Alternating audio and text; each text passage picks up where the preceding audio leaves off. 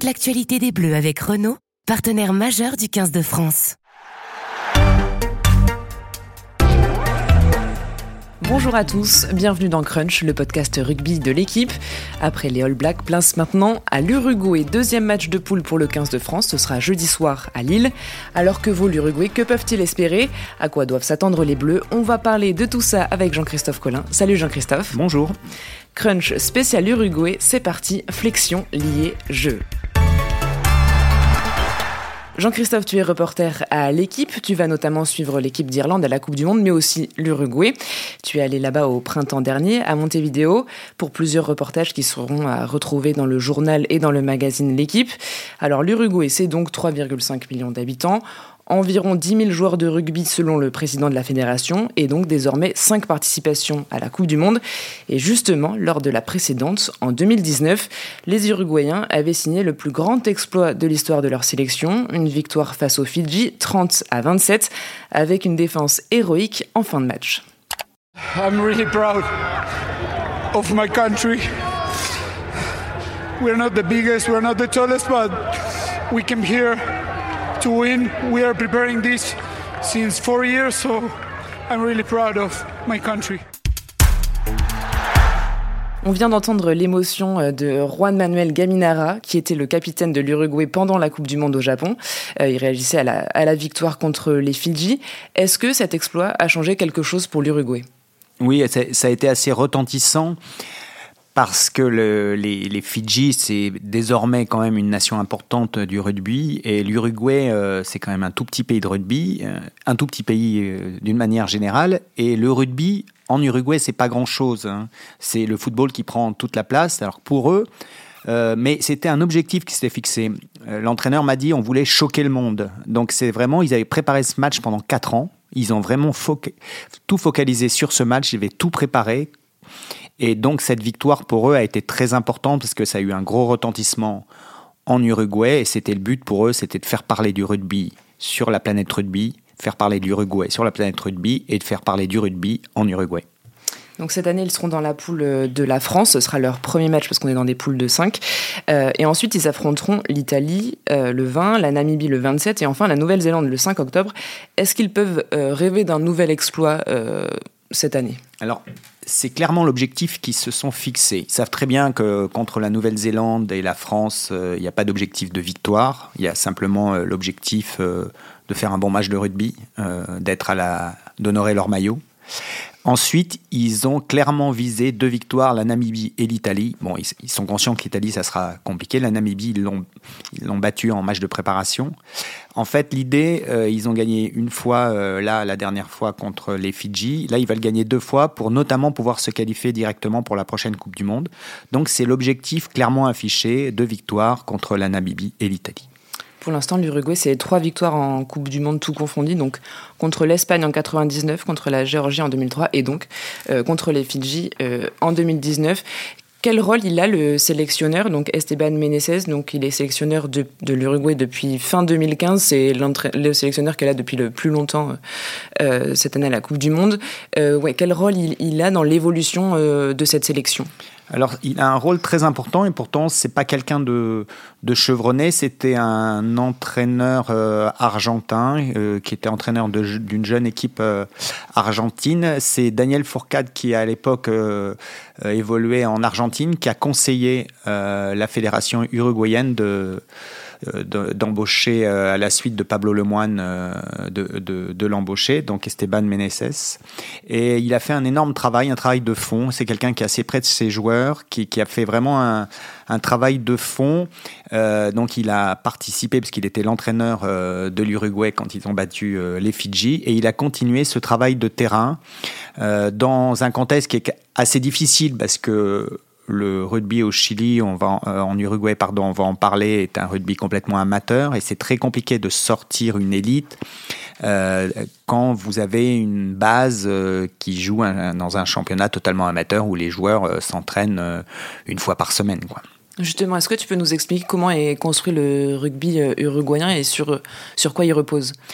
Alors c'est euh, les mêmes structures que tous les championnats en gros sud-américains et principalement euh, l'Argentine, le Chili et, donc l'Uruguay. Sociologiquement, le rugby s'est développé dans les écoles privées euh, britanniques. Hein, donc c'est les Britanniques qui ont amené ce jeu en Amérique du Sud lorsqu'ils exploitaient les mines et les grandes entreprises anglaises du temps à la fin du 19e, début du 20e. Et là, c'est souvent les, les ouvriers qui travaillaient sur des chantiers ou dans des écoles ou des professeurs dans des écoles qui ont créé des clubs de rugby, qui se sont développés, et notamment dans, dans toutes ces équipes, les écoles euh, britanniques. Et dès lors, comme en Argentine, comme au Chili, euh, en Uruguay, c'est plutôt les classes aisées euh, qui jouent au rugby. Et donc, c'est un sport qui devient euh, un sport loisir. On continue, on continue à jouer au rugby après ses études, on retourne voir son club. Enfin, c'est un peu le système, je dirais, de, de, de clubs comme le, dans les années 70, le Racing, le PUC, où des gens faisaient leurs études, jouaient dans ces clubs-là, et après, on continuer, à, quand ils avaient terminé leurs études, continuer à, jouer, à revenir dans ce club. Donc il y a une identité très forte à son club. Euh, je me trouvais euh, lors du derby, du grand derby du, du, du championnat uruguayen dans les All Boys contre les All Christians. Euh, bah, parmi les supporters au bord de la main courante. Euh, donc c'est vraiment très champêtre. Hein, faut pas du tout. Il faut imaginer. Euh, enfin, c'est du niveau fédéral, on va dire, hein, et l'ambiance est, la même. Et ben, parmi les spectateurs, il y avait le, président de le, président de, l'Uruguay, Luis Lacalpu, qui était là parce que c'est un ancien des All Boys. Donc c'est vraiment ce ce, background, cette, cette organisation du rugby, elle reste profondément amateur, comme ça l'est d'ailleurs dans les autres pays d'Amérique du Sud. Ils ont quand même une franchise d'où viennent la plupart des joueurs de la sélection. Est-ce que tu peux nous expliquer comment elle fonctionne? Voilà, alors là, c'est la, fédération américaine qui a organisé ça depuis en gros 2018, qui ont lancé ce projet avec des franchises euh, dans un certain nombre de pays, États-Unis, Canada, euh, Uruguay, Paraguay, Chili, euh, Argentine. Et donc, en Uruguay, il y a une grande équipe, donc Penarol, qui est une équipe qui est une franchise, on va dire semi-professionnelle. Hein, les, joueurs touche aux alentours d'un SMIC français, quoi. Hein, voilà, euh, ils ont beaucoup encore un travail. Hein. Ils sont euh, moitié entraîneurs j'ai rencontré des joueurs qui étaient avocats, qui ont beaucoup encore un travail, mais ça a permis, notamment à l'entraîneur euh, national, de, en gros, de, de travailler, de, de repérer un certain nombre de joueurs dans le championnat, de les monter dans cette équipe, dans cette franchise, et de les faire s'entraîner comme des professionnels. Donc ils s'entraînent, ils sont basés euh, dans, dans, un centre d'entraînement à Montevideo et ils y sont à l'année et ils travaillent là toute l'année pour essayer de hisser leur niveau et pour pouvoir disputer une Coupe du Monde. Donc cette franchise Pénarol fait un championnat sud-américain et ça leur permet d'avoir un niveau intermédiaire entre le championnat, leur championnat amateur et le niveau international. Et donc qui a permis à l'Uruguay de progresser et de pouvoir ainsi battre euh, les Fidji euh, il y a quatre ans. Euh, et surtout, dernièrement, dans des matchs de préparation, ils ont montré qu'ils avaient élevé leur niveau de jeu. Pendant tes reportages euh, là-bas, tu t'es intéressé à, à l'histoire de la sélection et tu as pu te rendre compte aussi que les joueurs et le staff étaient encore euh, très marqués par ce qu'on appelle euh, l'épopée des survivants. pour contextualiser, c'était en 1972, un avion qui faisait la liaison entre Montevideo et le Chili se crache dans la cordillère des Andes et à son bord 45 passagers dont la plupart sont des joueurs de rugby des All Christians dont tu parlais tout à l'heure. C'est une des deux équipes de Montevideo. Ils sont restés deux mois perdus sous la neige en pleine montagne avant d'être secourus. 29 ont survécu et 50 ans plus tard, ce drame est encore très présent euh, dans les têtes. Oui, c'est un acte fondateur euh, du rugby uruguayen. C'est vraiment très présent. Quand je vous dis que j'ai assisté au derby euh, du championnat uruguayen, les All Boys contre les All Christian, All Christian est le club dont est originaire cette équipe. C'était l'équipe de, des All Christian qui a pris cet avion et qui s'est écrasé dans la cordillère des Andes. Ils ont dû d'ailleurs tout rebâtir parce que il restait que cinq joueurs. Hein. Parmi les survivants, il n'y a que cinq joueurs. Euh, donc ils ont dû complètement rebâtir ce, club. Mais quand j'étais euh, sur ce match, lors de ce derby, euh, il y avait trois survivants qui étaient là et qui viennent et qui retournent, qui sont constamment au, stade, au club. Et ça a structuré complètement le rugby uruguayen. Un certain nombre de survivants étaient présidents de la fédération. Ça a été mais même au-delà du rugby. C'est-à-dire que en Uruguay, ça fait partie, c'est des faits importants de l'histoire de l'Uruguay. Cette histoire, elle a traversé les époques, elle a permis à l'Uruguay et au rugby uruguayen de se faire connaître dans, dans le monde entier. C'est une épopée tellement extraordinaire que forcément, ça a marqué énormément le rugby uruguayen. Et les joueurs me disaient, les joueurs de l'équipe nationale, forcément, euh, quand ils sont jeunes, euh, leurs parents, tout le monde leur raconte cette épopée. Et, comme des joueurs sont encore là, il y a encore des suivants qui les voient au match. C'est quelque chose qui est fort, très fort et très présent dans l'histoire et dans la culture du rugby euh, uruguayen. D'ailleurs, là, dans les prochains mois, il y aura un nouveau film, une production euh, Netflix qui parlera de cette histoire-là et ça s'appellera Le Cercle des Neiges. pour revenir au rugby, comment s'est passée la préparation des Uruguayens pour cette Coupe du Monde? C'est toujours un peu compliqué euh, pour eux parce qu'ils affrontent pas des grandes nations, ils se préparent contre des petites nations. Et donc, le gap risque d'être très important. Ça, ils en ont conscience. Donc, ils ont beaucoup axé sur la préparation physique parce qu'ils savent que la, la grosse différence qu'ils vont rencontrer, c'est vitesse de jeu, impact. Donc ils se sont préparés à ça. Un énorme travail physique, travailler la vitesse, travailler les impacts pour pouvoir résister, pour pouvoir euh, exister au plus haut niveau international. Parce que eux, ils jouent euh, en général euh, des équipes sud-américaines ou alors ça peut être effectivement la Namibie, mais ils jouent jamais les All Blacks ou la France, ils ne les jouent qu'en Coupe du Monde. Et donc c'est difficile pour les joueurs. Bon là ils ont quelques, ils ont huit joueurs qui évoluent en France, donc qui qui ont quand même l'habitude du haut niveau, mais là c'est encore une marche au-dessus et il y a aussi une certaine appréhension quand vous jouez les All Blacks, quand vous jouez les Français. Ils savent très bien que ça va aller très vite et euh, on sait que dans les éditions précédentes, il y a des équipes comme ça qui ont pris des, énormes cartons et eux, ils, ne veulent pas ça. Ils veulent pouvoir. Euh, ils savent très bien qu'ils vont pas gagner, mais euh, au moins exister, pas être ridicule. Donc ils sont énormément préparés physiquement pour pouvoir résister à l'impact, on va dire. Euh, tu disais dans leur euh, sélection, il y a beaucoup de joueurs qui viennent de cette franchise, de Penarol, environ 20 joueurs. Il y a aussi des joueurs qui jouent en France. Euh, il y a notamment le demi de mêlée de Castres, Santiago Arata, qui est un peu la star de la star de l'équipe, celui qui va les porter peut-être? Oui, c'est leur meilleur, c'est leur meilleur élément. Hein. Il a fait euh, la finale l'an dernier. C'est vraiment un, très bon joueur, un très bon demi de mêlée. Le problème, c'est qu'il a eu un problème au doigt. Il s'est fait opérer, donc il n'a pas pu faire les matchs de préparation.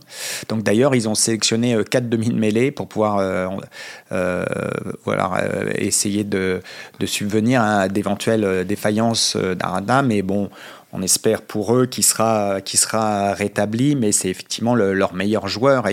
Et, eux, la figure tutélaire, c'est Capo Ortega, et des joueurs me disaient, vous savez, Capo Ortega, il est plus connu en France qu'en Uruguay. Donc, euh, ils n'ont pas encore des, joueurs euh, comme ça qui ont pu euh, marquer les grands clubs, et Arata est effectivement leur meilleur joueur. À la charnière, il sera associé à Felipe Echeverri, qui lui euh, joue à Penarol, donc en Uruguay, et ce qui montre un peu le, gap entre, euh, entre ces joueurs-là. Un joueur qui a été euh, avec Castres en finale de top 14 et tout ça, mhm. et un joueur qui est resté. oui, Echeverri, c'est un très bon joueur. Et il il, peut jouer demi d'ouverture ou à l'arrière. C'est l'entraîneur me disait que c'était quelqu'un de talentueux, mais je vous disais il fait des études de droit, donc effectivement il n'est pas dans le même monde que que Arata ou que Dupont euh, euh, ou que les joueurs de l'équipe de France ou, les, les, All Blacks. Mais je pense qu'ils seront ils seront préparés pour euh, pour pouvoir montrer du, beau rugby. Enfin, ils, vont tout donner. Vraiment, ils sont animés. Euh, euh, l'entraîneur me disait que c'est des gens, c'est des gens extrêmement sérieux. Euh, ils écoutent vraiment la consigne. Ils, ont conscience de ça. Ils ont conscience à la fois parce que faut se rendre compte que pour ces petits pays et notamment dans des nations où le foot prend toute la place, pour eux, ils sont investis d'une mission. C'est-à-dire, ils défendre leur pays, ils défendent leur équipe, mais ils savent très bien que leur résultat va avoir des conséquences considérables sur l'évolution de leur sport dans leur pays. Et comme ça s'est passé pour les Fidji, forcément, euh, ça va donner une autre ampleur, une autre dimension à leur rugby, notamment apporter des sponsors sur place. Euh, par exemple, euh, on parlait de Penarol. Il faut savoir que Penarol, donc c'est un club de foot aussi en Uruguay. Et le match que j'ai assisté, le COP, la banda, tous ceux qui mettaient l'animation, c'était les footballeurs, les supporters footballeurs qui venaient pour supporter euh, l'équipe de rugby. Donc c'est, on voit bien, ça donne, ça donne la, place du, du rugby en Uruguay et c'est pour ça qu'un résultat dans cette Coupe du Monde est si important pour eux. C'est la première fois euh, cette année qu'il y aura trois pays d'Amérique du Sud à la Coupe du Monde, l'Argentine, l'Uruguay et le Chili. Est-ce qu'ils sont aussi un peu boostés euh, par ça? Parce que le rugby en Amérique du Sud se développe oui, et notamment grâce à cette euh, Copa América, euh, ça leur permet de, monter, euh, de monter de niveau avec ces franchises. Et puis il y a cette opposition américaine. Alors l'Argentine reste très au-dessus. Hein. L'Argentine reste très au-dessus en termes de licenciés, en termes de clubs, en termes de niveau, en termes d'infrastructure. Mais c'est important pour eux parce que les déplacements sont compliqués dans le monde du rugby. et donc c'est important pour eux que ce soit un continent qui monte en qui montent de niveau. Euh, ça leur permet d'avoir des, oppositions plus fortes et de progresser. Pour finir, est-ce qu'il y a un secteur ou un joueur qui pourrait embêter euh, l'équipe de France?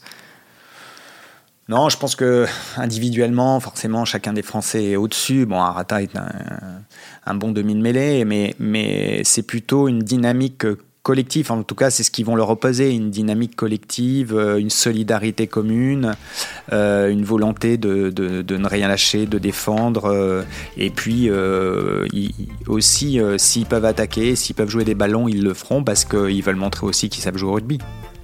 Merci Jean-Christophe pour ce crunch spécial Uruguay. Le match face au bleu, c'est donc jeudi soir. Nous, on se retrouve après la rencontre pour le débrief. En attendant, bon match à tous. Salut.